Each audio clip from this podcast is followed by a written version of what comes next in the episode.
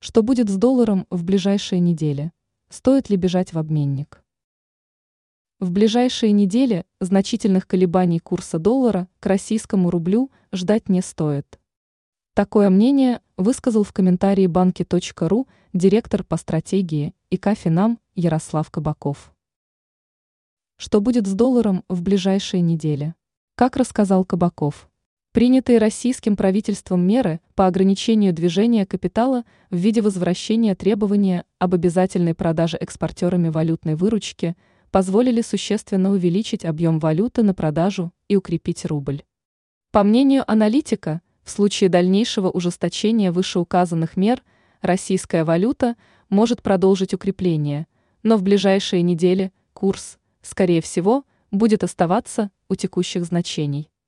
Ожидаем, что в ближайшие недели рубль будет оставаться у текущих значений, приводит прогноз эксперта банки.ру. Кабаков отметил, что к ослаблению российской валюты сейчас может привести только отток капитала, связанный с уходом с российского рынка крупных иностранных инвесторов.